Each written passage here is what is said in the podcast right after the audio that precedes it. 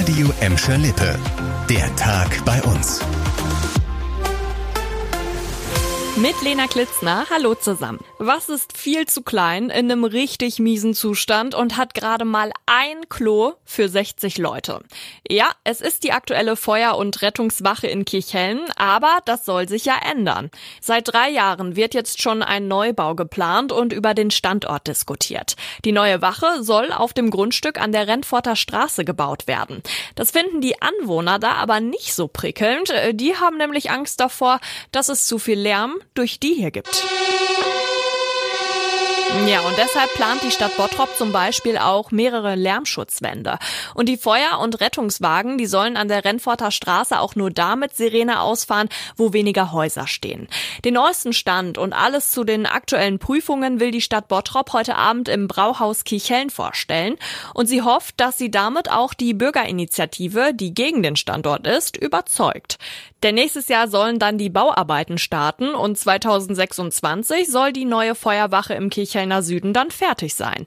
Alle Infos zu der heutigen Veranstaltung, die gibt's für euch auch auf unserer Homepage, das ist radioemschalippe.de. Überall im Ruhrgebiet und in allen anderen Regionen in Deutschland sinken aktuell die Preise für Eigentumswohnungen, nur in Gelsenkirchen nicht. Eine aktuelle Analyse des Portals Immowelt zeigt nämlich, die Kaufpreise sind im Jahresschnitt um 0,7 Prozent gestiegen. Aber trotzdem, wenn ihr eine Eigentumswohnung kaufen wollt, kommt ihr da in Gelsenkirchen immer noch besonders günstig ran. Eine mittelgroße Dreizimmerwohnung aus den 90ern liegt durchschnittlich aktuell bei 1632 Euro pro Quadratmeter. Günstiger ist es in keiner anderen Stadt in Westdeutschland.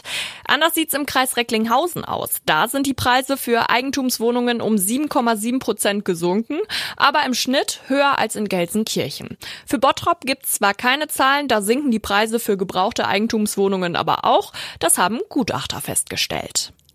Für viele geht's jetzt ins lange Wochenende und genau passend. Seit heute schippert die Weiße Flotte wieder über den Rhein-Herne-Kanal. Das Kanalschiff ist also ab sofort mittwochs und samstags zwischen Gelsenkirchen und Oberhausen unterwegs. Und das den ganzen Sommer lang bis Ende September. Dreimal pro Tag wird am Nordsternpark abgelegt und Tickets dafür, die bekommt ihr bei der Touristinfo im Gelsenkirchener Hans-Sachs-Haus. Und so ganz spezielle Touren, also zum Beispiel für Hochzeitspaare, für Schalke-Fans oder Schulklassen, die könnt ihr da auch buchen. Wenn ihr aber sagt, ne, ich will nicht übers Wasser, ich will lieber ins Wasser die Freibäder bei uns rechnen dieses Wochenende mit richtig vielen Leuten. Es sind nämlich bis zu 30 Grad in Gladbeck, Bottrop und Gelsenkirchen drin. Und mit dem Sportparadies in Gelsenkirchen startet morgen auch das letzte Freibad bei uns in die neue Saison.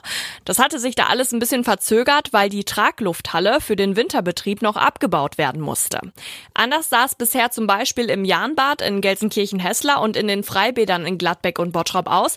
Die haben schon länger geöffnet. Und das Gladbecker Freibad in Wittringen seit heute auch den ganzen Tag, also bis 18 Uhr könnt ihr da ab sofort eure Bahn ziehen.